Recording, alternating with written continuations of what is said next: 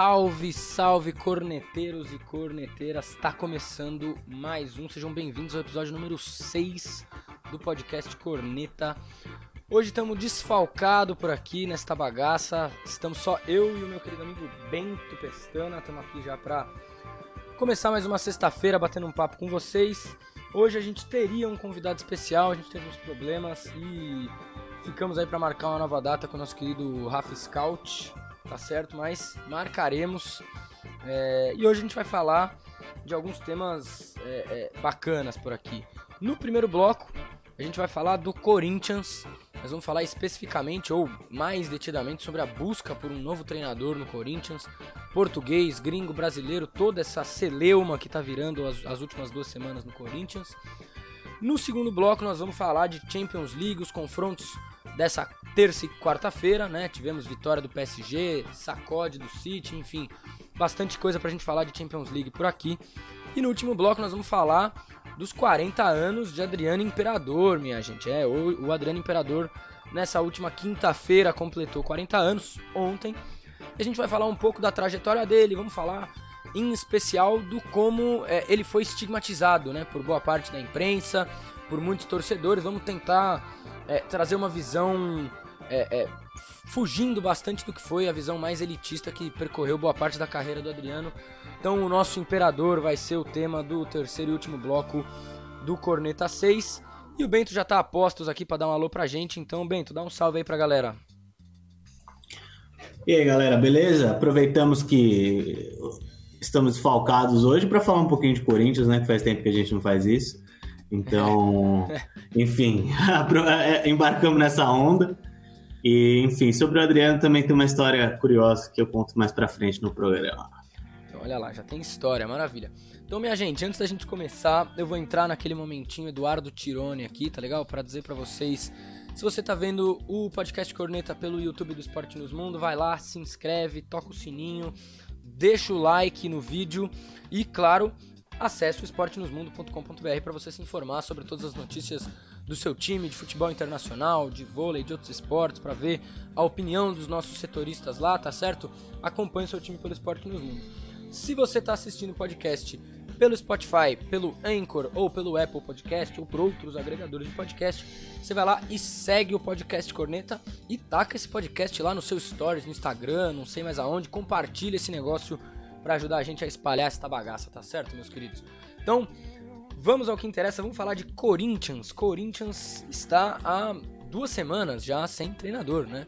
Desde a derrota para o Santos é, por 2 a 1 e a queda do Silvinho.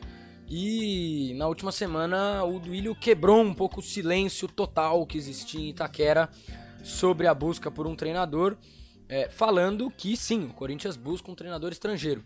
Teve a recusa de um dos portugueses já nessa semana, que a gente também ficou sabendo, e o Corinthians está ainda num cenário meio de indefinição, né, Benton? A gente não sabe muito o que esperar, não sabe se vão querer vir pro Corinthians ou não, que nomes podem estar no ar ali como opção. O que a gente sabe é que vai ser gringo. Deve ser português em especial, né?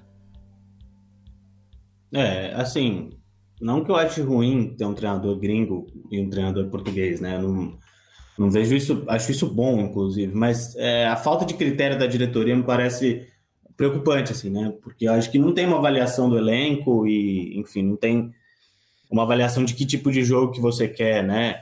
E nem, assim, um olhar mais detido para a América do Sul, que certamente tem treinadores com um, um, orçamento mais, mais pagável do que os portugueses, né? E assim, é, é isso também, né? O, o, treinador que chegar vai chegar depois de três bons jogos do Corinthians com o Lázaro, e né, três ou mais, enfim, o Corinthians certamente vai jogar no final de semana com, com o Lázaro também. E isso vai também aumentando a, a, a, aceitação do Fernando Lázaro, né, cara? O cara é filho do, do Zé Maria, enfim, acho que. É, pô, e o Corinthians tem desempenhado até bem.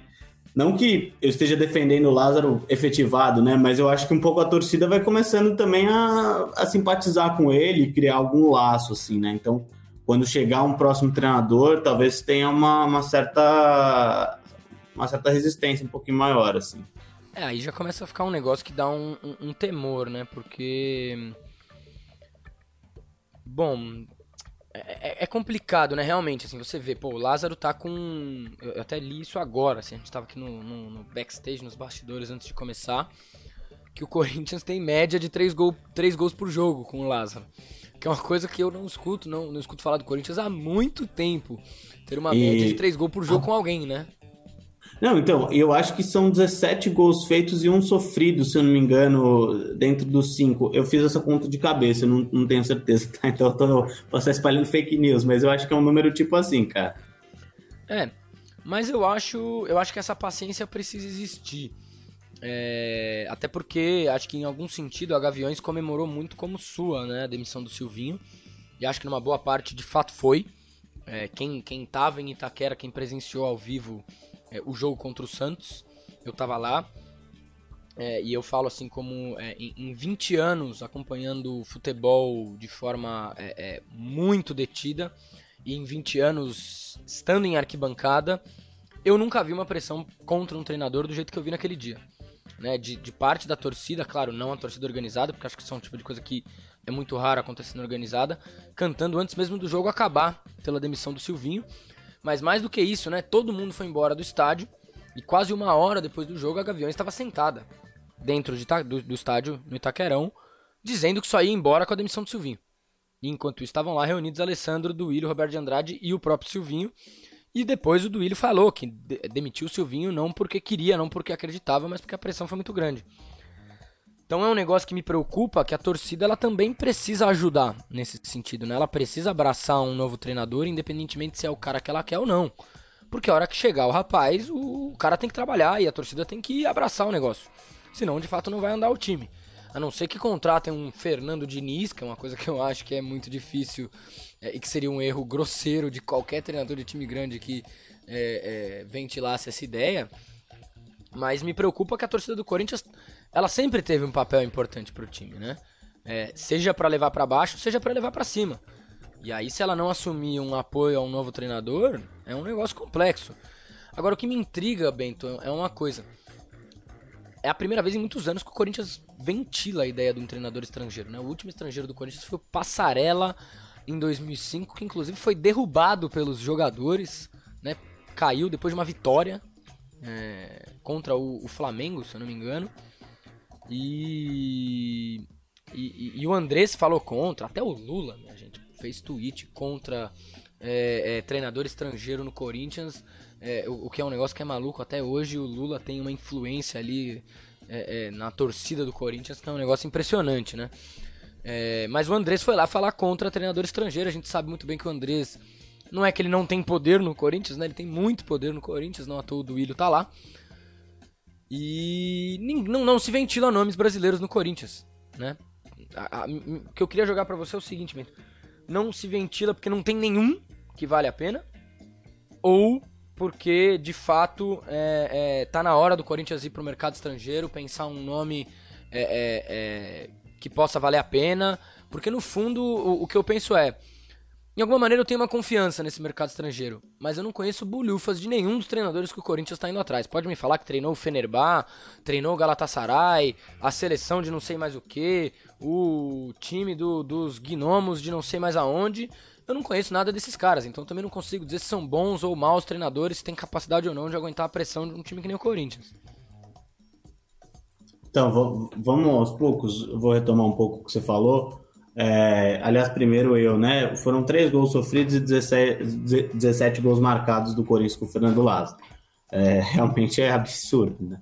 É, a segunda coisa é que, assim, cara, o André Sanches a gente sabe que é um pateta, né? No sentido assim, é um cara muito atrasado em termos de gestão de futebol. Acho que ele teve um papel bem importante para o Corinthians é, de 2008 até 2012, 2013, né? Com um trabalho de garimpar jogadores. O elenco do Corinthians 2012 era um, um, elenco que não era de grandes estrelas, era de jogadores que vieram de diversos cantos do mundo, mas uh, nenhum vindo, nem, nem com aquela pinta de grande jogador, né? Claro, eram ótimos todos eles, mas uh, não, não, é que veio o Gabigol jogar no Corinthians, entendeu? Sabe? Veio, o Danilo, enfim, do futebol japonês, é, o Alessandro do futebol grego. Então, assim, é uma coisa. É, é, um trabalho bem feito, assim, né?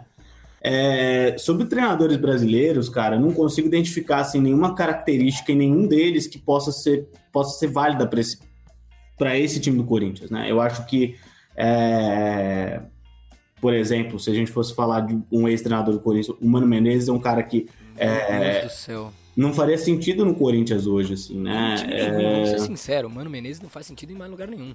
É, eu acho, eu acho até que, por exemplo, se o Grêmio contratasse o Mano Menezes para jogar a segunda divisão, certamente seria teria um desempenho muito melhor do que muito treinador por aí, inclusive. Mas fez melhor, né? Fechou o Roger Machado.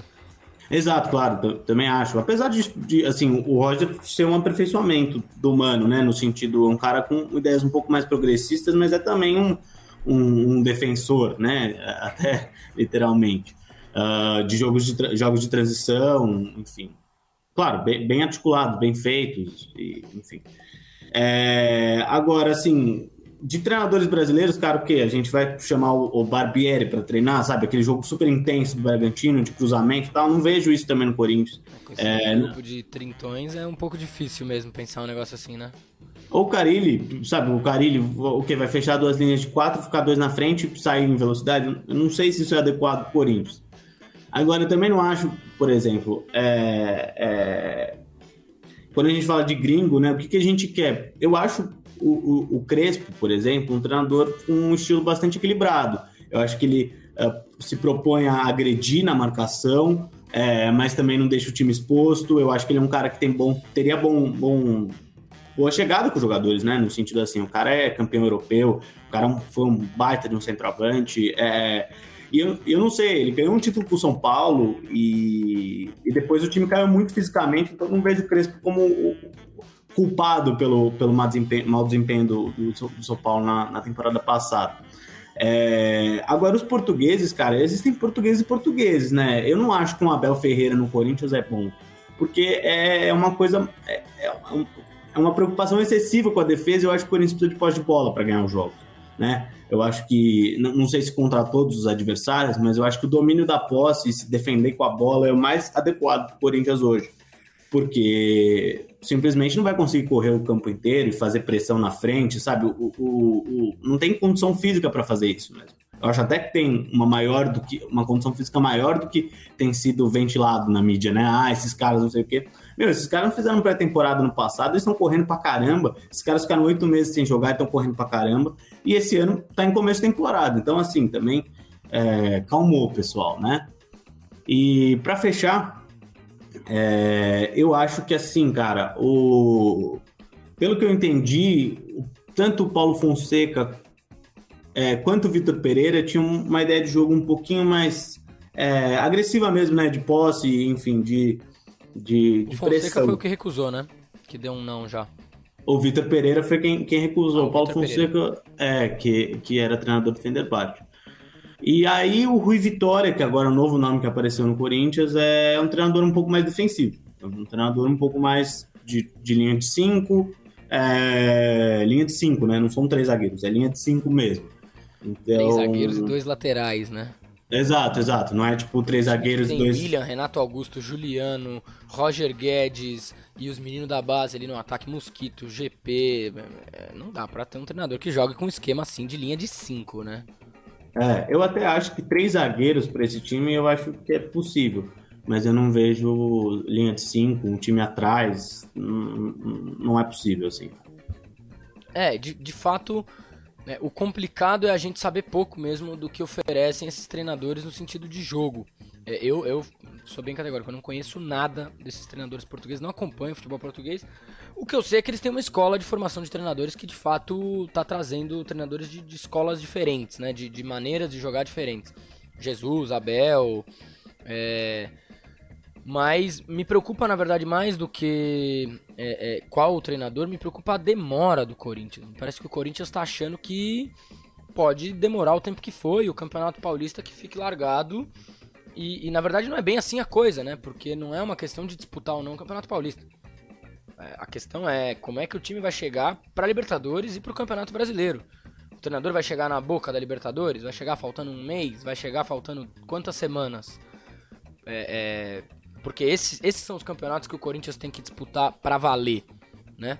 O Campeonato Paulista tem que servir especialmente para ganhar físico esses jogadores, né? Para que o William esteja em ótimas condições, para que o Renato e o Juliano estejam bem fisicamente e não desgastados, não jogando todo o jogo como está sendo até agora. Isso inclusive é algo que me intriga como segue a mesma coisa. É, é pro Jô estar tá em condições físicas, é para ter tempo talvez de encontrar um centroavante barato ali no Campeonato Paulista que consiga fazer essa função de 9, para que o Roger Guedes não seja obrigado sempre a jogar ali tão centralizado, apesar de no jogo nessa última quarta ele ter ido muito bem, é, é, especialmente no segundo tempo. Mas me preocupa um pouco porque, na verdade, o Duílio mostra falta de clareza total nessa busca, né? Mostra que ele não, não, ele não tem um plano. Ele tá só ali navegando nas ondas do mercado, né? Tá um negócio é que parece que cada dia que passa a diretoria do Corinthians vai mostrando quão despreparada ela é e isso é um, uma coisa que não surpreende, mas incomoda. Né? Incomoda. E, inclusive acho que tem que dar nome para um outro que é responsável por isso. Que a torcida do Corinthians, depois da saída do Silvinho, já apontou os canhões. Que é o Roberto de Andrade, né? Claro, claro. Com certeza. É, o Roberto de Andrade é um, é um negócio que, inclusive, me impressiona que ele ainda esteja no Corinthians, que ele tenha voltado né? É, só, só o Duílio mesmo para trazer esse cara de volta. É... Agora eu tô com você, eu acho que o Corinthians, assim, não só posse. É, porque eu acho que a posse é parte do que realmente ajuda o Corinthians a ter um jogo com o elenco que tem mais definido. Mas um treinador que saiba oferecer um time que triangule mais a bola, um time que tenha uma movimentação. Porque uma das coisas que mais me incomodava do time do Silvinho era o como, em muitos momentos, quando o time precisava atacar de uma forma mais agressiva, ele botava ou o Renato ou o Juliano muito presos ali na entrada da área. Subindo, quase como um falso 9 mesmo, é, é, mas com muito pouca movimentação. Você, você reparar no, no, nos jogos do time do Silvinho, você tinha os pontas muito abertos, muito fixos, e você tinha lá o Roger ou o Jô e mais um dos meias, Renato ou Juliano, quase que presos na faixa de meio campo. Ninguém voltava para receber essa bola, ninguém puxava uma marcação para dar uma entrada. E isso é algo que, na verdade, com o Paulinho, o time do Corinthians passa a ter mais chance de fazer, né? Uma infiltração, uma quebra de linha, uma chegada de um jogador com um potencial de ataque mais forte, que consegue tirar uma marcação para abrir um espaço. E jogar com o Paulinho, às vezes, é, é importante que você tenha um jogador que saiba roubar um marcador para a entrada do Paulinho, porque o Paulinho é um cara que chega no ataque como poucos, poucos meias, poucos volantes no, no, no futebol brasileiro, né? Então, para mim, eu sinto uma carência que o Corinthians precisa de um treinador que tenha recurso na hora do time ter a bola no ataque, não só ter a bola, porque eu acho que a posse é uma coisa que o Corinthians sabe ter faz um tempo. Mas tem uma posse muito vazia, muito inócua, que troca, troca, troca, troca e não chuta. Né? O, o gol do Renato contra o Grêmio no, no, na última rodada do Brasileiro do ano passado era quase que um oásis ali no Corinthians, um jogador pegando uma bola de fora da área e chutando pro gol, né? É, porque isso é uma das coisas que eu acho que mais incomoda o torcedor do Corinthians, o quanto o time em muitos momentos troca, troca, troca, troca, troca e não chuta pro gol. Não, não, não busca um espaço, não tem é, uma movimentação que busca caçar um espaço. Então eu acho que precisa de um treinador que saiba trabalhar esse tipo de coisa, né? E que, e aí eu vou pegar um elemento pessoal meu, que não me invente um negócio que nem o Silvinho inventou, de me falar que não precisa que o Fagner suba para atacar, porque para isso tem o GP e o Mosquito. Isso é um absurdo. É, é, o que o Fagner precisa, sim, me desculpem quem, quem acha que o Fagner é incriticável, é fazer é, o módulo 1, 2, 3 e 4 de cruzamento, que isso é uma coisa que parece que entra ano, sai ano, e o Fagner ainda precisa fazer. O Fagner cruza muito mal. É um negócio que às vezes me aterroriza o quanto ele cruza mal. Mas ele ataca muito bem, ele apoia muito bem, tem um passe muito qualificado, é, é, sabe infiltrar dentro da defesa muito bem e, e, e, é um dos melhores laterais do Brasil, se não o melhor lateral direito do Brasil. É, poucos ataques, melhor, não, né? ninguém ataca é que nem o Fagner. É, é, Nem marca. Nem marca, exatamente. Pode falar o que for.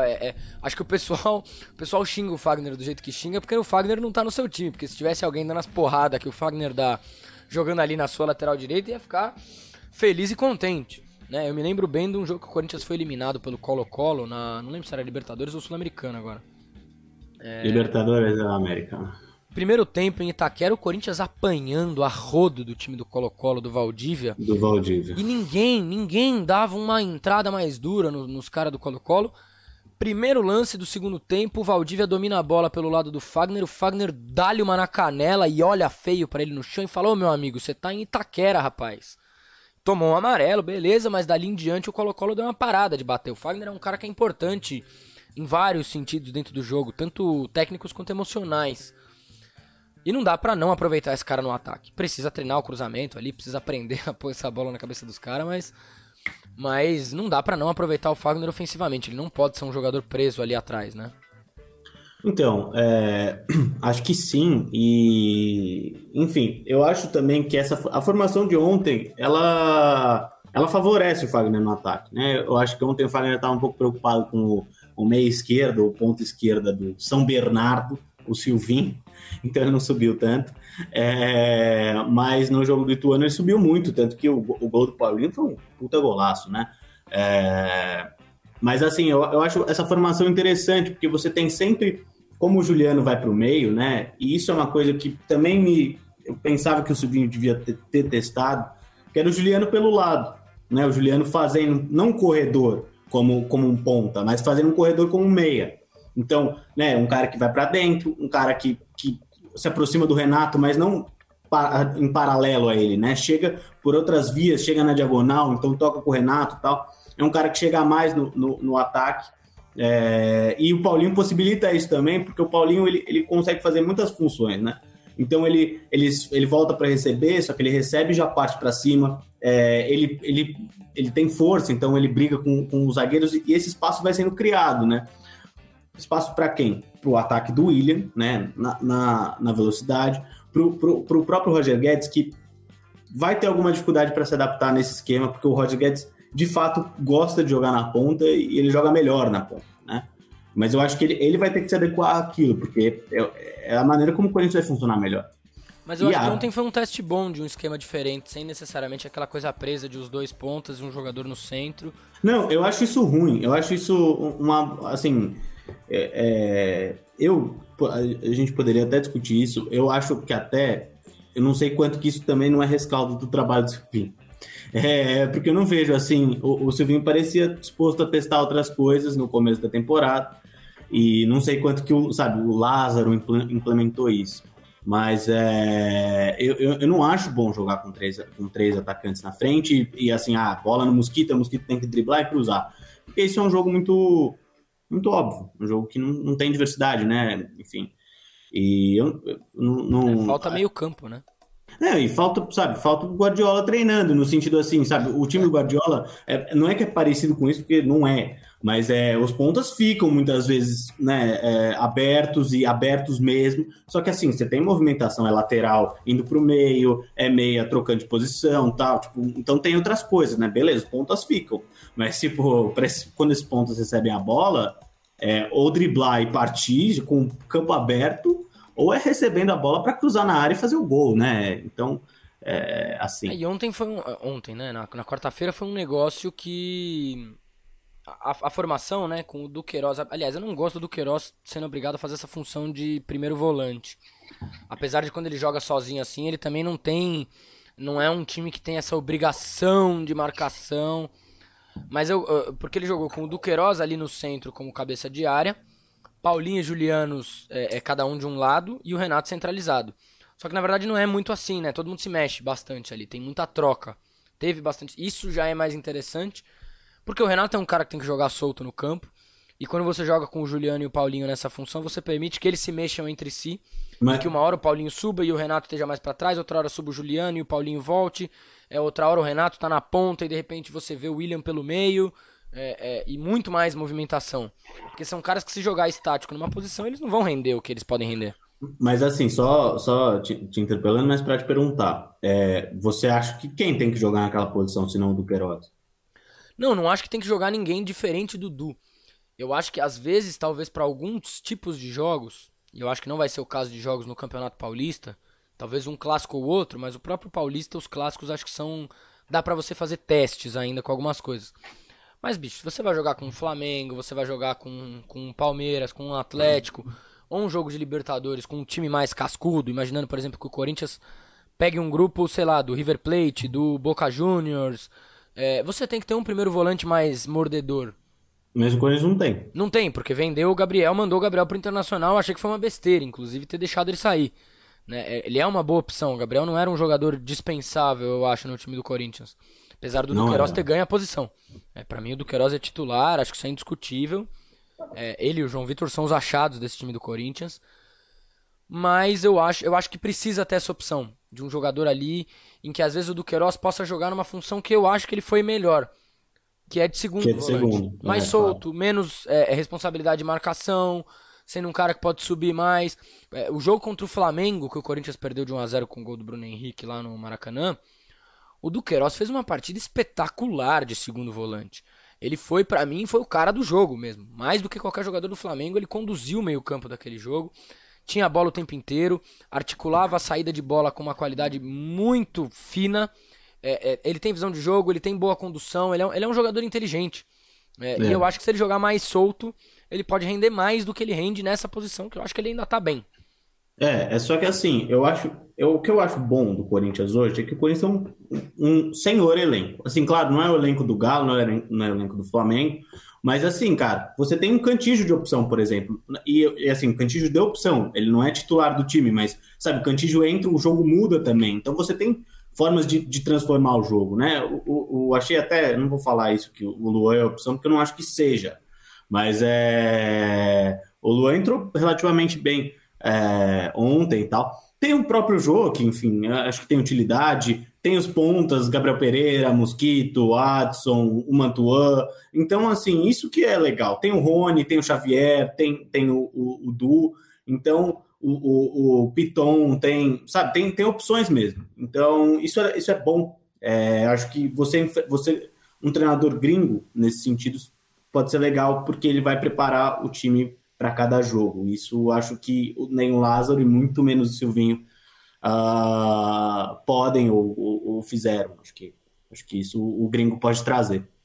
É, de fato, isso é algo que eu espero. Até porque o time do Corinthians é velho, né, nesse sentido. Exato. Então precisa Exato. ter uma rodagem. Não dá para achar que vai jogar todo jogo Juliano, Renato, Paulinho, William e, e aí tem ainda o Jô. É, é, não dá, vai ter que revezar. Esses ah, caras não vão jogar, jogar todo jogo. Você vai jogar contra o River uh, no, no, Centenário? Você acha que você vai jogar assim, bicho? É, tipo, não, pelo amor de Deus. Não dá, né? Não dá, de fato. É, e aí, nesse sentido, até a formação com três zagueiros não é uma opção ruim mesmo pro Corinthians. Apesar de faltar um terceiro zagueiro com uma qualidade ali. Eu acho que o Raul ele já desce um pouco o nível da zaga, né? É, não é um jogador é, então, ruim, é mas ele desce um pouco o nível da zaga. O Corinthians contratou um bom zagueiro que foi acusado de estupro, então definitivamente ele não pode ser, é, ser colocado em time. Mas... Exato, mas enfim, é, seria Como é, é o nome do rapaz mesmo? O Robson Bambu. É. É, isso é, é, é, é um negócio que. Assim, inclusive, eu acho que até vale. O Corinthians não afastou ele dos treinamentos é, de forma deliberada. O Corinthians está meio ali deixando o processo judicial correr para tomar uma decisão, mas. Assim. É, claro, a gente também não pode ir lá e condenar o cara antes de, de, de ele realmente ser condenado, né? Porque senão também depois a gente está perdendo a presunção de inocência, que é um, um, direito democrático meio básico. Mas mesmo assim o cara foi acusado de estupro e acho que são, é, um, é, um, é uma coisa que não pode ser minimamente é, é, é, escanteada. Esse cara não pode jogar. Não pode. Não pode jogar enquanto estiver acontecendo nada disso. Na verdade, acho que, assim, sinceramente, acho que não pode jogar em momento nenhum mais pelo Corinthians, né? Um pouco que a gente discutia de, ah, quem que pode ser treinador, não sei o que. Cuca, não. não Cuca é um cara pode. que todos os méritos esportivos, é um treinador que na hora de montar seus times tem uma qualidade não sei o que, mas ele não só é acusado, como é condenado de estupro na década de 80. De menor, né? É, é. Esse cara não podia ser treinador de time foi, nenhum. Foi um crime bem parecido com o do Robinho, inclusive. Sim, sim, bem parecido com o do Robinho. Esse cara não poderia ser treinador em time nenhum. De lugar nenhum. Né? Inclusive me incomoda às vezes que na hora de comemorar títulos do, dele, se esquece desse elemento, né? E aí vem a coisa de Deus, tá? Bicho, pelo amor de Deus, né, é, né, cara? É, nossa, é super. É, assim, no fundo, eu acho que até é coerente, né? O quanto ele, ele pesa a mão ali no, no elemento religioso e o seu passado. Quase que um escudo, né? Ele é tão santo, tão santo que esquecem que ele é condenado por estupro na década de 80 quando era jogador do Grêmio. É... Pra fechar, né?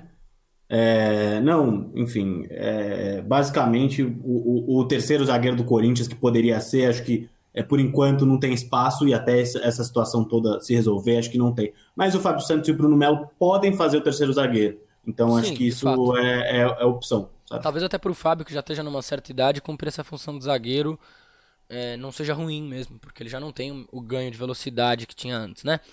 Bom, vamos então fazer uma, uma rodadinha de palpites? Palpitou-se.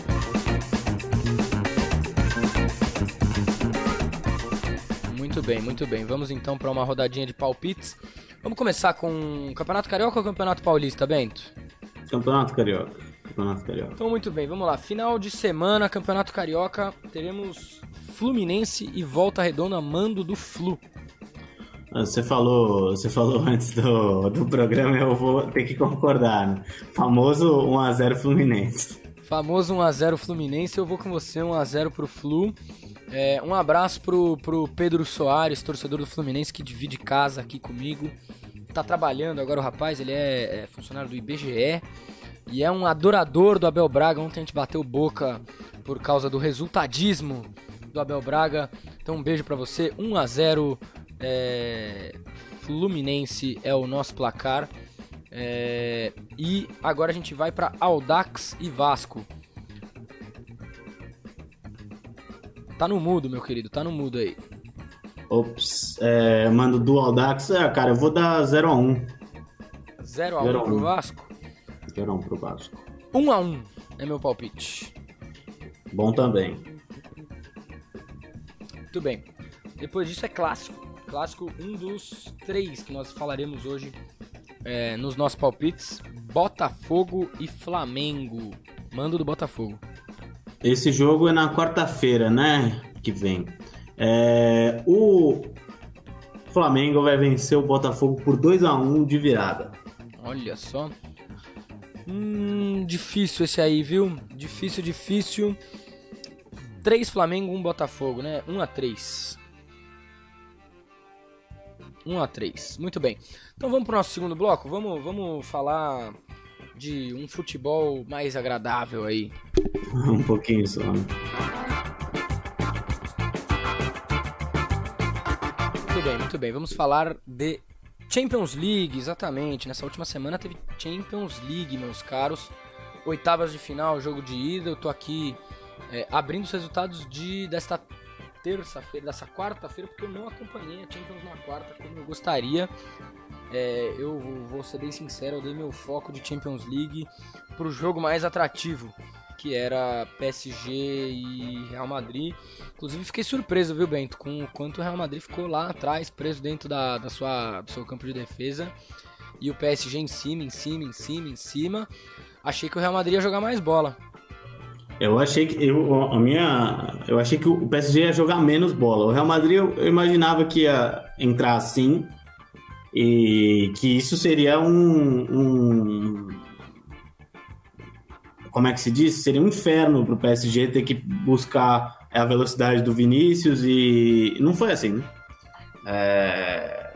O Vinícius virou assistente de lateral na maior parte do jogo, marcou o Hakimi sem parar. É o é... Vinícius Romero. É, foi, foi bem isso, assim.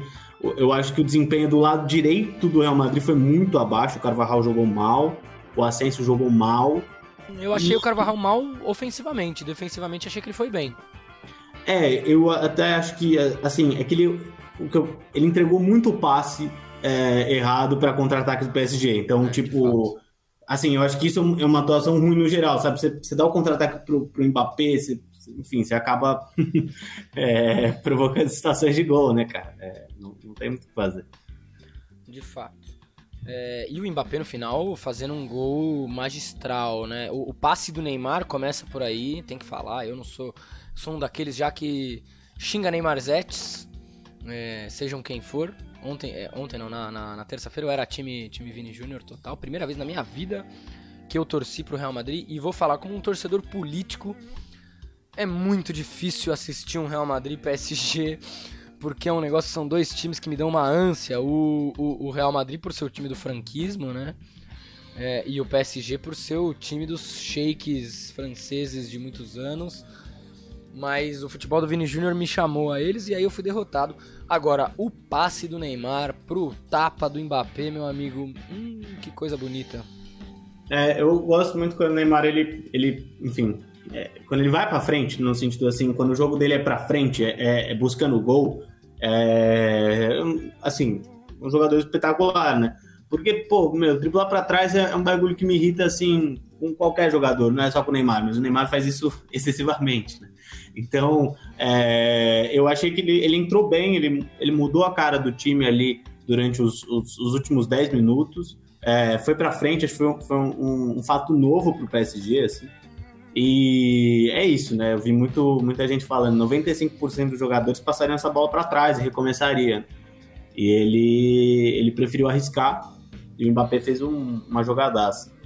É, assim, eu vou só ressaltar a, a, atuação do Casemiro, do Alaba e do Militão, que foram basicamente quem segurou o time do PSG durante a, o jogo, né? O, o, Casemiro já teve alguns duelos com o Messi na carreira. E o Casemiro tá fora do segundo jogo, é uma perda pro Real Madrid que não tem nem como medir, cara. É um negócio difícil. É, e o Mendy também, né? Assim, botar o Marcelo num jogo contra o PSG também me parece uma coisa inadequada, para dizer no mínimo. É, assim, né? Você vai deixar espaço. Mas o, o Casemiro. Dois, né? Exato. O, o, o, Casemiro já venceu bastante duelo contra o Messi e perdeu muitos também. É, na terça-feira eu acho que ele venceu, até porque ele tá num momento físico muito melhor que o Messi, né? E o, e o Messi, uh, enfim, não conseguiu se soltar da marcação dele, não. Então, enfim, acho que vale ressaltar. Sim. E aí a gente teve outros três jogos, né? Os quatro primeiros das oitavas de final, a primeira metade nessa semana. Na semana que vem, os outros jogos. A gente teve o massacre do City para cima do Sporting em Portugal, 5 a 0 para o City. Foram três do, do, do Bernardo Silva. É, inclusive eram para ser quatro e um estava impedido, né? Exato. É, jogou muita bola o rapaz, meu amigo. É, acho que não tem nem muito o que falar desse jogo do City, era esperado que eu, isso aí, né? Eu, assim, eu, eu, eu, gosto do time do Sporting, do Sporting Lisboa, e eu achei que ia dar mais jogo. Eu achei, achei que podia ser 4, 5 a 0 mas que pelo menos o Sporting ia competir até sair o primeiro gol. Eu achei que o Sporting ia fazer pelo menos um. É, o, o, o, primeiro gol saiu muito rápido e acabou, né? Agora, o jogo surpresa da, da quarta-feira foi Salzburg Bayern 1x1, né? Eu não então, esperava o Bayern tropeçando. É, tudo bem, foi fora de casa, beleza. Mas eu não esperava o Bayern tropeçando para os austríacos. É austríacos, né? Eu sempre confundo o Salzburg. É, o Bayern, assim, ele tá numa temporada um pouco de transição, perdeu uns jogos recentemente, né? Perdeu, perdeu do Mönchengladbach, perdeu do, do Bochum, que acho que tomou uma goleada na Copa da Alemanha. Enfim, é, assim, não, não que isso impeça o Bayern de vencer o Colônia por 4 a 0 o Hertha Berlin por 4 a 1 né? Enfim, mas eu acho que também esse momento, né, o Nagelsmann ainda não, não se ainda não se adequou ao elenco e tal. Então, enfim, acho que acho que e o Leipzig é um, o Salzburg é um time organizado.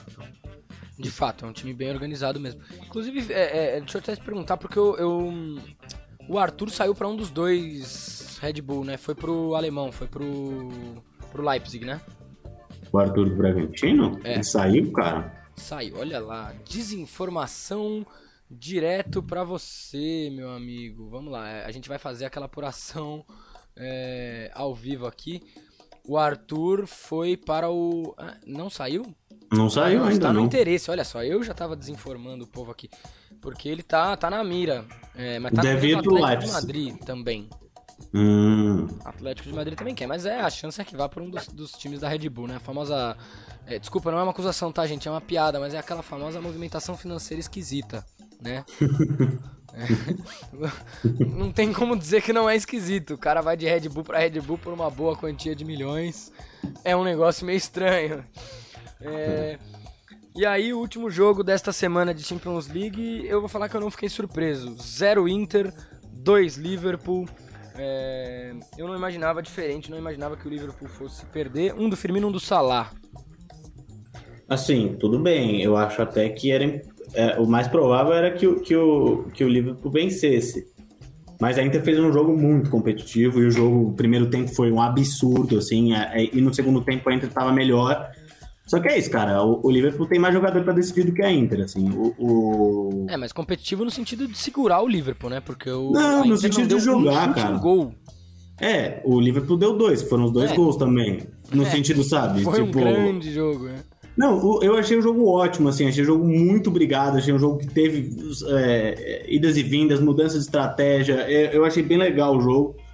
Chances perigosas mesmo, com chutes fora da área, teve um chute do Lautaro que a bola ficou a, a dois, dois palmos de entrar no gol.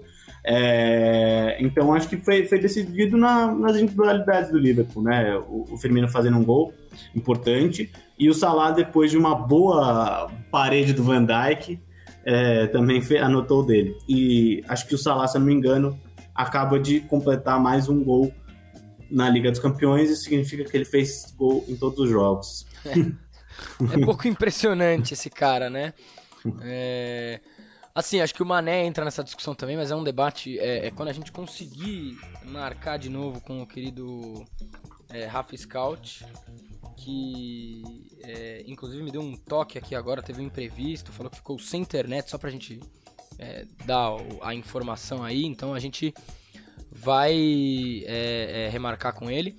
Mas é um baita debate entre Salah e Mané, quem é o maior jogador africano desse último período, talvez até quem é o maior jogador africano da história. Antes da gente passar para uma rodada de palpites dos jogos dessa próxima semana, é, queria que a gente desse uma palpitada do seguinte: quem passa desses confrontos? Vou tirar o confronto do City, porque já tá decidido. Porque você acha que o Sport não tem chance de fazer cinco gols no City? Eu acho, eu acho que é mais fácil o Corinthians fazer 12 no Palmeiras do que o Sporting fazer 5 no City. É, É, depois do 1x0 do PSG, você acha que tem alguma chance do Real? acho que sim, cara. Pô, não, não, tem, não tem mais regra de, de jogo De gol de fora, gol né? qualificado. Então o Real precisa de dois gols, né? Pra, um pra- levar pra prorrogação, pênalti. Exato. Eu acho que assim, o jo- o jogo tá aberto. Depende um pouco do, de como o Carleto Ancelotti vai fazer, porque não pode ficar com 11 caras atrás da linha da É, bola. né? precisa jogar. Eu me decepcionei bastante com, com o Real nesse jogo. É, Salzburg e Bayern, você acha que tem alguma chance de zebrinha pintar por aí? Nem a pau. Não, né? Na casa do Bayern ainda, muito difícil. E aí o Liverpool jogando em casa contra a Inter. Liverpool, né? Não, não, não vai rolar, não. Muito bem, muito bem. Vamos então para mais uma rodadinha de palpites. Nós vamos ter na terça-feira, dia 22, 17 horas, dois jogos. Chelsea Lille primeiro, quero ouvir você, Bentão. 1x0 Chelsea. Só Dois dei a 1x0 hoje, É, cara. pois é, você tá carilando. É, dou 2x0 Chelsea pra cima do Lille. O Lille é um time chato, viu, cara? Chatinho. É, e aí o outro jogo da terça-feira, dia 22 às 17 é Vidia Real e Juventus. Olha, Vidia Real ficou bonito. 3 Vila Real, 2 Juventus. Olha. Difícil esse palpite pra mim. Eu vou dar 2x1. Vou seguir na sua vitória do Vidia Real, mas vou dar 2x1 pro Vidia Real. E aí, quarta-feira, temos dois jogos. É, esse aí, eu vou- vou, vou começar pelo menos especial: Benfica e Ajax. Quarta-feira, 17 horas. Cara, em Benfica, né? Em Lisboa. em o jogo. Benfica, exatamente. Em Lisboa. Eu, eu vou dizer que vai ser 3 a 0 a 3, né? 3 a 0 pro Ajax. Hum, 0x4 pra mim. O time, ex-time, ex-time de Jorge Jesus. Glu, glu, glu, glu, glu. Vai tomar D4. É, Atlético de Madrid e Manchester United também na quarta-feira em Madrid. Cara, Cristiano Ronaldo, o Atlético de Madrid é o, é o time que o Cristiano Ronaldo mais fez gol na carreira, né? É, É, e, e nenhum dos dois times tá jogando bem. e, e o Manchester é uma caixinha de surpresas mesmo, né? É, é. Eu, eu, acho, eu acho que vai ser 4x2 pro Atlético de Madrid, cara. Hum, olha, bom palpite. Eu vou pra caixa de Pandora do Manchester United 2 a 3 United vence fora de casa. Mas eu acho que o Madrid passa. Falando isso. É. Acho que o Manchester ganha o primeiro jogo e o Madrid passa em Old Trafford. Eu, é, é que eu acho que o, o gol qualificado piora um pouquinho a vida de times como o Atlético de Madrid, né? A tirada É. do gol qualificado. Enfim. É, é, de fato dá uma piorada. Muito bem, então fechamos essa rodada de palpites e a gente vai pro nosso terceiro e último bloco do Corneta dessa semana.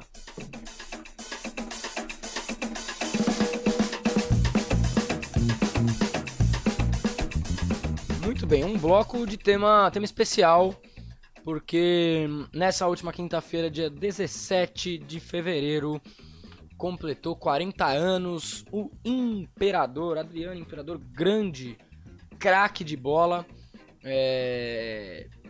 que acho que a gente pode dizer que tem uma carreira marcada por um futebol muito espetacular, muito apaixonante e em algum sentido por uma perseguição muito elitista da maior parte da imprensa é, e claro por vários problemas pessoais, psicológicos, é, é, de várias ordens aí, mas que eu digo perseguição porque foram tratados de uma forma completamente por fora de entender o que era a vida do cara. Então antes da gente entrar nesses meandros, eu queria te perguntar, Bento, qual que é a tua memória mais apaixonada, mais é, é, é, mágica, mais fantasiosa, assim, do Adriano Imperador? Então, teve um jogo é, que aconteceu no Pacaembu que, cara, eu por acaso tava lá no Topogã, assim, por acaso, né? É, e era um jogo absolutamente decisivo. O Atlético Mineiro tava insuportável, fazendo falta, caindo, e ainda fez um gol. E o Corinthians jogando nada. Foi gol do Leonardo Silva, né? O zagueirão. Foi. Provavelmente o Leonardo Silva acho que já fez um punhado de gols. O Corinthians, esse deve ter sido só mais um deles. E, cara, eu tava lá no Tobogã, lotado o estádio, e, enfim, primeiro gol sai do Liedson, cruzamento do, Adriano, do, do Alessandro. E aí, cara, o segundo gol, o Castan rouba uma bola, toca pro Sheik, o Sheik correndo, e assim, o tobogã inteiro gritando: toca a bola, porra! Porque achei que não tava tocando, ele demorou para tocar. No vídeo, no, no, na TV não parece que ele demorou tanto. Mas no, no jogo você, eu fiquei assim, toca, toca, toca. Ele tocou e o Adriano fez certamente o gol do título, assim, é, é, fez o gol do título do Corinthians em 2011. Tiveram outros gols importantes, enfim, do, do, do Catito contra o Ceará, do Lieto contra o Figueirense, enfim, pouco importa. É, o fato é que eu acho que, cara, eu sou um corintiano muito agradecido ao Adriano. Assim, é, ele deu um dos títulos mais especiais na, na minha vida de, de torcedor. E aquela canhota que ele, que, ele, que, ele, que ele fez valer uma vez só no Corinthians, valeu, valeu um campeonato brasileiro, sabe? E, e tomara que o Adriano saiba disso, que, cara, eu, não sei se existe algum corintiano decepcionado com o Adriano, sabe? Acho que... Ah, eu acho que se tem algum corintiano decepcionado com o Adriano, ele tem que tomar um safanão na orelha, isso sim, meu amigo. O cara deu um título pro Corinthians. É, tudo bem, depois teve toda, todos os problemas, acho que era uma coisa que o próprio Corinthians sabia que tava sujeito a hora que trouxe o Adriano, né? Mas, de fato, eu acho que eu também, se fosse citar uma memória, inclusive eu lembro que neste dia é, meu pai ficou me esperando na saída de. Não lembro de onde exatamente. Que eu tava fazendo a prova para tentar entrar no ensino médio técnico no Guaraci Silveira. E a prova era no dia do jogo. Nós tínhamos ingresso. E ele ficou me esperando ali. Eu fiz a prova correndo, cara. Eu fiz a prova sem me importar um cacete com essa prova. Eu queria ir pro jogo. Eu tava com a cabeça em Corinthians e Atlético Mineiro. E a gente saiu de lá correndo, atrasado pro jogo. O jogo já tinha começado, a gente tava ainda na Doutor Arnaldo. É, acho que nem na Doutor Arnaldo ainda távamos. E quando a gente tava vendo com uma TVzinha dessas portátil no estádio para ver como é que tava a coisa, quando a gente olhou pro tobogã, nosso ingresso também era do tobogã. O negócio tava tão lotado que eu tive que passar assim uns 20 minutos tentando convencer meu pai de ir. E aí chegou uma altura que a gente olhou e falou: "Meu, vamos para casa". E porque a gente não vai conseguir ver esse jogo se a gente chegar lá agora, a gente não vai conseguir nem entrar no Pacaembu. E até hoje eu vou falar, eu me arrependo de não ter ficado ali amassado, espremido na entrada daquele negócio para ver aquele jogo no estádio, porque foi realmente um dia sensacional, cara. É, aquele gol foi um negócio espetacular. Mas a minha outra memória afetiva que eu tenho do Adriano são duas, na verdade. Uma é aquele golaço contra a Argentina é, na Copa das Confederações, na época em que eu ainda me importava alguma coisa com seleção brasileira, é, porque hoje eu não me importo mais absolutamente nada. Estou é, me lixando para a seleção brasileira e acho que muitos torcedores de futebol fanáticos também estão se lixando para a seleção brasileira, ou pelo menos quase não se importam. E o outro foi aquele gol de cobertura meio sei lá, eu diria um gol quase cobertura escorpião, aquele jeito que ele pega na bola por baixo para fazer um gol em cima do Internacional quando ele jogava no Flamengo. É, eu tinha muito prazer de ver o Flamengo jogar na época que ele jogava naquela dupla com Wagner Love, com o Petkovic no meio-campo. Era um time que eu gostava de assistir mesmo, assim. Acompanhei aquele Flamengo numa época que o Corinthians é, não disputou um brasileiro a sério e, e era muito legal ver o Flamengo desses três caras jogarem. era muito legal ver o Adriano recuperado. É, se eu não me engano, foi depois que ele tinha ido pro São Paulo, né? Ele foi pro Flamengo. Agora eu não lembro se foi, foi o contrário. São Paulo foi em 2008, foi a final do Paulista de 2008 que ele é, jogou pelo São então, Paulo. E aí foi um momento quase até de eu recuperar um pouco um gosto de ver o Adriano jogar, porque pelo São Paulo não tinha gosto nenhum. É... Mas eu, eu, eu, realmente me diverti muito vendo aquele Flamengo, porque eu gostava muito do Petkovic. Sempre achei o Petkovic um baita de um jogador.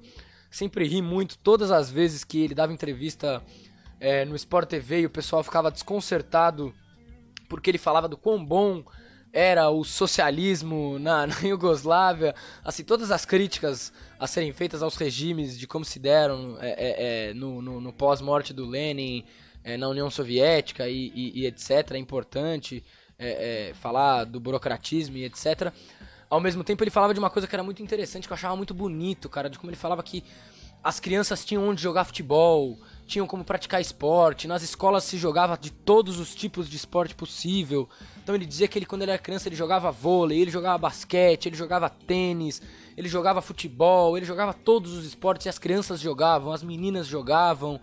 E, e ele falava daquilo com uma paixão é, é, é de uma coisa que é muito antinatural para a sociedade capitalista e deixava tão desconcertados os repórteres e as repórteres do Sport TV quando ele dava entrevista que eu achava um negócio tão divertido. Ainda hoje ele faz Ainda isso. hoje, é, é, Tudo bem que ele também, assim, ó, um abraço pro Rizek que deu uma cutucada nele quando ele defendeu o Stalin ao vivo. É, mas o papo é Adriano. É, só uma coisa, nesse time aí o Emerson Sheik ganhou o primeiro do tricampeonato brasileiro. É verdade, é verdade, é verdade. Flamengo, Fluminense, Corinthians, Sheik tricampeão brasileiro.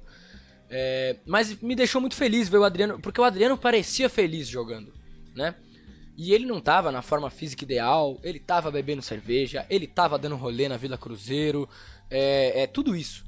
E eu acho que tudo isso era o que fazia ser mais legal ainda o cara tá lá. Ele era a cara do Flamengo. É, como diz aquele áudio do Ninja Sincero sobre o Balotelli no Flamengo, né? Uhum, Porra, uhum. jogador problema, a cara do Flamengo, vai bater o carro não sei mais aonde, parar na manchete do jornal, que não sei o que, foi lá pra Madureira com as primas. É, pô, era o Adriano. E a torcida do Flamengo tava se lixando se o cara tava bebendo, enchendo a cara, dando um rolê, não sei mais o que. Tava metendo gol.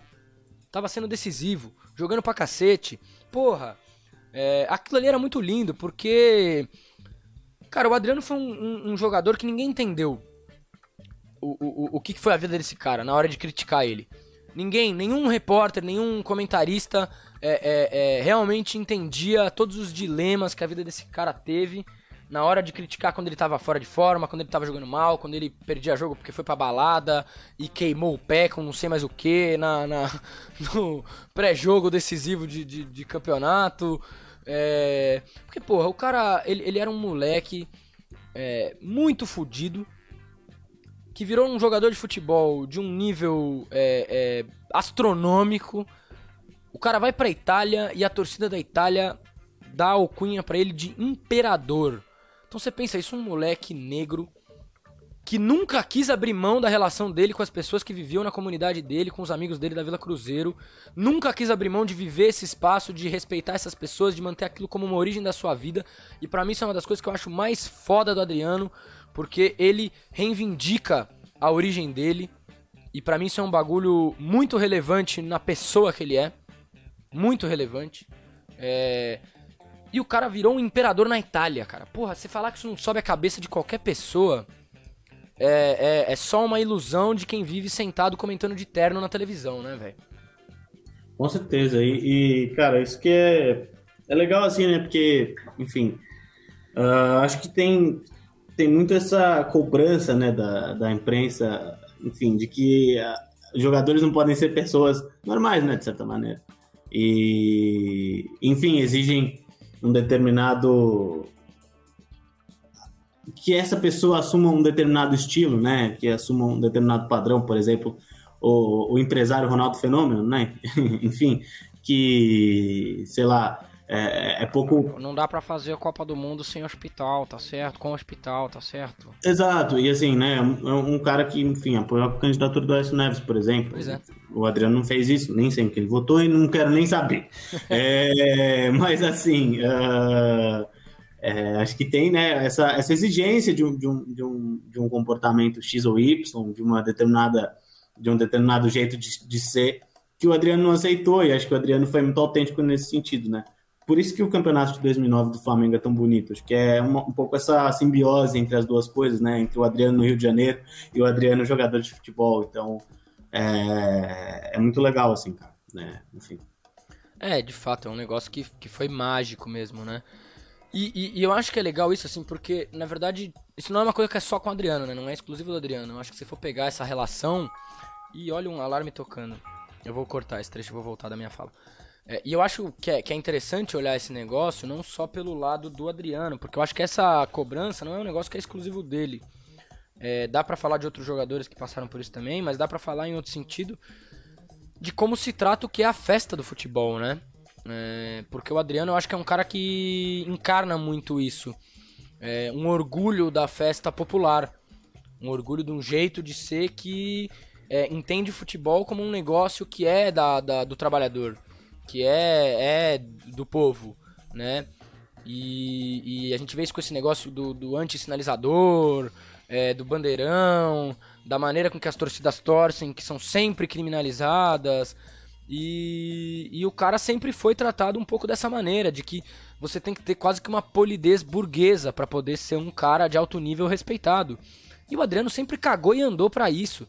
E na verdade ele podia cagar e andar para isso também, porque ele jogava muito futebol. É. E o problema é que muitas vezes o muito futebol dele era ofuscado por essa exigência de uma polidez burguesa é, é, chata, é, ranzinza, cinza, um negócio que não tem nada a ver com o futebol, não tem nada a ver com a torcida do Flamengo, não tem nada a ver com nada, cara. Que é, é isso que me incomoda. Na verdade, é uma das coisas que acho que me faz gostar mais do Adriano e entender, mas ele, claro, pô, o Adriano teve uma série de problemas, é, o alcoolismo, etc., que nunca foram tratados do jeito que deveria ter sido tratado, né? Nunca teve alguém que decidiu, tipo, de fato, estender o braço pro cara e falar, pô, velho, você pode ser gigante, você pode ser um, um, o jogador que você é, você pode ter a vida que você tem e tratar dos seus problemas sem que isso signifique você abrir mão das suas origens, né? Para mim isso nunca foi uma abordagem que ninguém quis ter com o Adriano. E é curioso, pegando um pouco carona nisso que você acabou de falar, né? Foi o último Flamengo campeão com o Maracanã da geral ainda, né?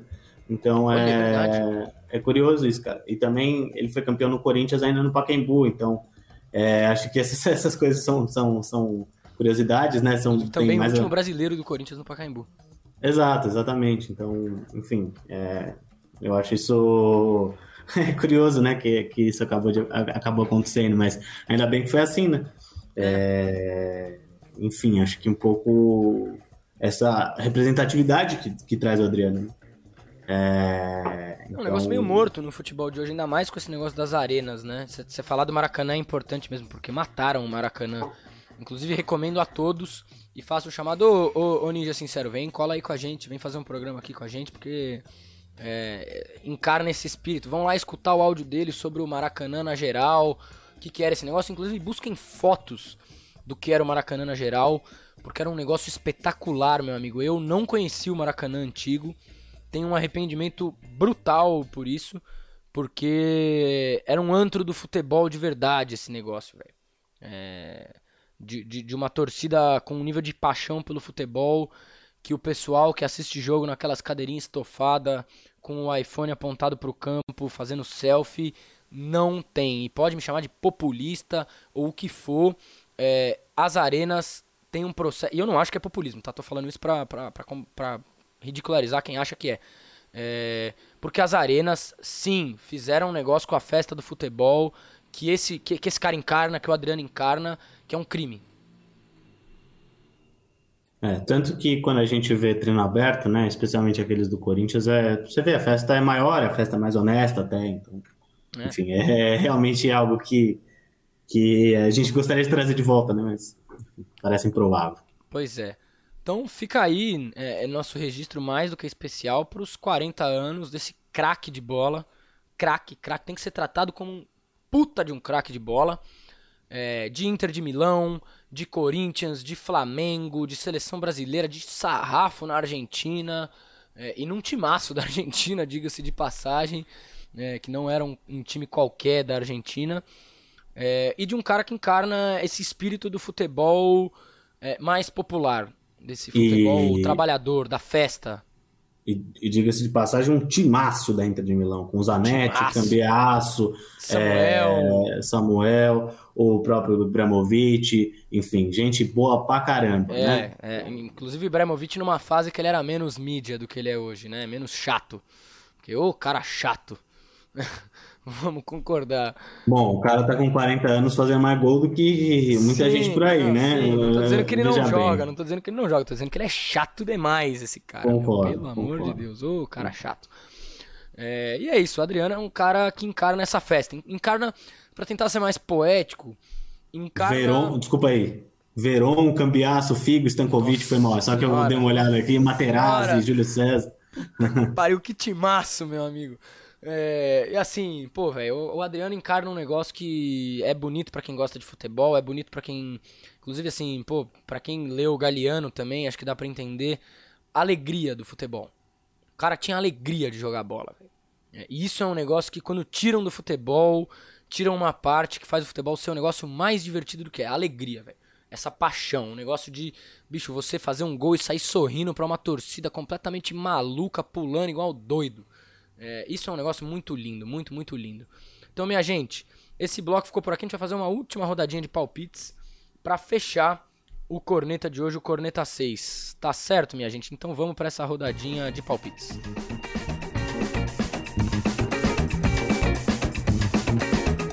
Muito bem, muito bem, muito bem. Rodadinha de palpites agora de. É uma rodadinha longa, viu, gente? Campeonato Paulista, depois Copa do Brasil, depois Supercopa, meu amigo. Vamos começar pelo Campeonato Paulista, fazer um bate-volta rápido. Palmeiras e Santo André, manda do Palmeiras. 2x0 Palmeiras. 2x0 Palmeiras, pra mim, 3x0 Palmeiras. Vitória do Verdão. Botafogo de São Paulo e Corinthians em Ribeirão Preto. Hum. Hum. 0x2. Hum... 1 a 1 Tô Boa. achando que o Botafogo vai dar um trabalhinho. Queria eu poder ir pra esse jogo, não vou poder, vou ter um compromisso no sábado. Senão eu estaria lá e depois iria bater uma brejinha no Pinguim, meu amigo. É, e aí, clássicos no Campeonato Paulista: Guarani e Ponte Preta. Mando do Guarani. Brinco de ouro. Brinco de ouro. É, torcida única também, né? Sim. É, 1x0 Guarani. Vou inverter o seu palpite. 0 a 1 Ponte Preta vence. Como é que é o nome do gol? O, o nome do cara do Guarani, o, o cara do, do baile? É puta bicho. Putz, vai caçando aí, a gente vai, a gente solta aqui daqui a pouco. E aí, Sansão, vou dar o primeiro palpite enquanto você busca aí. É, eu acho que o São Paulo do Ceni vai levar 1 a 2 Lá na Vila. É, lá na Na Vila? verdade não, mentira. Lá na Vila eu dou 2 a 2 empate do time do Carilli. No finalzinho vai sair um gol, vai empatar.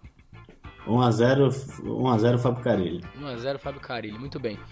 Aí nós temos Copa do Brasil, é, Campinense e São Paulo no meio de semana. Ro- É Robson do baile, Rob, Robson do break, qual, qual que é a Robson do brisa? break, é, não, é, não é Robson, mas é, é, é do break, exatamente. Lucão do break. É Lucão do break? Acho que é Lucão do break, acho que é Lucão do break. Que inclusive um abraço para o Arnaldo Ribeiro, que adora o Lucão do break. É, Lucão do break, exatamente. Lucas Vinícius Gonçalves da Silva, Lucão do break. Grande jogador. Tá no, tá no Fluminense? ver. Não, tá foi do. Fluminense, né? Que eu abri aqui no Google, apareceu ele com a camisa do Flu. É, mas é isso, tá no Guarani o Lucão do Break. É, então vamos lá pra Copa do Brasil. É, Campinense e São Paulo. Todos os jogos com mando dos, dos times que não são de primeira divisão ou de segunda, né? No caso, mando do Campinense é, contra o São Paulo, Copa do Brasil, no meio de semana. Manda aí, Bentinho. 0x1 chorado, gol do Arboleda de cabeça, cara. 0 a 2 eu acho que o São Paulo. É um jogo chato, viu, cara, pro São Paulo. O pessoal do Campinense deve estar estudando esse time do São Paulo desde do, do, do, do ano passado. É... 0 a 2 pro São Paulo. E aí teremos Sergipe e o Cruzeiro do empresário Ronaldo. E de Anderson Moreira, né, que é o treinador? Não, não. Não é o Anderson? Quem que foi pro Não. Cruzeiro? Gente, eu, Eu- tô é um- desinformado que é um negócio tenebroso. Eu não sei se é um português ou um argentino, mas foi um gringo. Saiu o Vanderlei Luxemburgo e o, o- entrou esse gringo aí. O Anderson Moreira foi demitido essa semana do Botafogo, Do né? Botafogo, é verdade. O Botafogo é o Paulo Pesolano, treinador do, do Cruzeiro uruguaio. É, então. E aí eu acho que, cara, vai ser um a um decidido nos pênaltis, viu? Olha a confiança no Cruzeiro. Eu acho que. Puta, eu vou ser sacana aqui agora, viu? 1x0 Sergipe. É, eu botei um a um, assim, achando que o Sergipe vai pra crescer. começar também no legal aí. Ronaldo. Pra começar É. legal. E aí, vamos pro último palpite da semana. É, Atlético Mineiro e Flamengo, Supercopa do Brasil. Inclusive, é, é só um, um- um toque aqui antes de falar do jogo. O pataquada do Atlético Mineiro de falar que ah, não tem que ter jogo porque ganhamos os dois. Pô, meu amigo, tá no regulamento esse negócio que joga com o vice. E aí querem chorar porque não pode ser em lugar X ou Y, porque o Flamengo tem mais torcida. E aí, olha, eu, eu ando com o bode do Mauro César, mas eu tenho que concordar com ele. Só não teria mais torcida do Flamengo se o jogo fosse no Mineirão, meu amigo. Em qualquer outro lugar vai ter mais flamenguista que torcedor do Atlético, cara. Seu palpite pra esse jogo é, com bode do Atlético Mineiro aqui. É, assim, só, só dar uma pequena pitacada, assim, cara. É, não, é, é inacreditável, né, bicho? É. Tipo, assim, o, o Atlético fazer toda essa onda pra, pra cara, brigar por jogo de Supercopa é, um anúncio da chatice que vai ser o Campeonato Brasileiro. E, e, assim, né, essa coisa de reclamar de pênalti de um, pênalti de outro. Ah, tal. e estamos falando de um time que teve uma quantidade de pênalti absurda no campeonato. Inclusive, Inclusive, gerou, gerou um negócio que é casa de aposta fazendo odd pra se vai ter gol do Galo com pênalti marcado. Porra, cara, enche o saco, né, meu? E assim, vai, e o Galo também teve, acabou de ter um pênalti ridículo marcado no, no Campeonato Carioca. Então, assim, né, em, em homenagem a isso, vai ser 0 a 2 para o Flamengo, cara. Muito bem, eu dou um pro Galo, dois pro Flamengo. O Flamengo vence mais uma Supercopa. Dois de É. Gabigol. Dois, ô, opa, acho que ah, tá ótimo. né? Vou falar que eu tô com bode do Galo por causa dessa chatice, porque daí a galera, você vai ligar no programa de TV, ninguém tá falando da porra do jogo. Tá falando de É. bastidores, de não sei mais o que, sabe? Ah, o Caetano que vá pra casa do cacete e para de encher o saco. É, já estamos fechando as portas aqui pra qualquer tipo de entrada. Mas assim, pô, é uma brincadeira isso aí, é uma sacanagem. Assim, meu, vai falar de bola, vai falar de jogo, vai preparar o seu time, quer ficar numa choradeira desgraçada, meu, vamos jogar futebol, Não, meu e, amigo. a- e ainda, sabe, porque é isso, né? A, a ideia é que o time obtenha alguma vantagem. Só que assim, meu amigo, tipo, bicho, o jogo foi estipulado em campo neutro, o jogo foi estipulado de maneira tal. Vai dividir vai torcida meio a meio. Por que, que você vai fazer isso, cara? É, porra. E ainda, e ainda desprepara o time no sentido assim, né? Aí o jogo não tem lugar marcado tal, porque você tá fazendo toda essa onda, aí o time vai chegar com atraso tal. É assim, é, é, é pior pro Atlético essa história toda, eu acho. Pois é.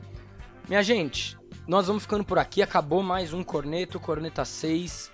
É, Queria deixar o recado que na semana que vem nós vamos ter um programa com o Bruno Massa, da Web Rádio Verdão. Vamos falar de Palmeiras pra caramba. Vamos falar também, claro, é, das web rádios clubistas, desse, tipo, desse trabalho. Vamos falar da Web Rádio Verdão, do trabalho do Bruno Massa, ele também já foi setorista do Palmeiras. Então vai ser um papo bem bacana. Vamos falar do Mundial, obviamente. Vamos repercutir com um atraso, mas vamos conversar um pouco das perspectivas do Palmeiras pro ano. É, então fiquem aí, acompanhem a gente que na semana que vem tem um programa massa sobre Palmeiras. Pra você que não aguenta mais ouvir a gente falar de Corinthians, pode apostar que em algum momento a gente vai falar de Corinthians com o palmeirense. É, então fiquem ligados aí que na semana que vem tem um programa bacana. Pra você que tá ouvindo aí, de novo um recadinho, pra você que tá ouvindo no YouTube do Esporte News Mundo, se inscreve aí no YouTube do, do- no portal NM. É, deixa o seu like, aperta o sininho pra você receber as notificações. E se você estiver assistindo, se você estiver ouvindo pelo Apple Podcasts, pelo Spotify ou por qualquer outro agregador de podcasts, você vai lá, segue o podcast Corneta, acompanha a gente, é, porque toda semana vai ter podcast. Se a gente começar a ter muito convidado pra fazer entrevista, vai ter mais de um por semana e a gente vai avisando vocês é, lá pelo Instagram do Esporte nos Mundo. Então você vai lá no portalnm pra ficar ligado de tudo, tá certo? E o Bento queria dar um último recadinho aqui. Fala aí, Bento. Não, primeiro queria me despedir da galera e falar pra quem ainda não tomou a terceira dose, cara, vai na sexta-feira e toma, e se for AstraZeneca, porque eu fiquei dois dias arrebentado. Terça e quarta eu tive 38 graus de febre, então, cara, dá um jeito de você não perder sua semana tomando a vacina, tá bom? É, É eu, só eu, essa. eu tomei a Janssen, fiquei um dia, assim, dormi mal pra cacete de terça pra quarta e ontem passei o dia inteiro com uma febre desgramada também. Ainda bem que eu tava bem hoje. É. Estamos aí. Não, quarta-feira no ensaio tava todo mundo zoado, foi uma coisa assim. Aquele ensaio bom, numa vibe maravilhosa. Então, minha gente, é isso. Corneta 6 fica por aqui. Semana que vem tamo de volta. E um grande beijo para vocês, tá certo? Corneteiros e corneteiras. Tchau!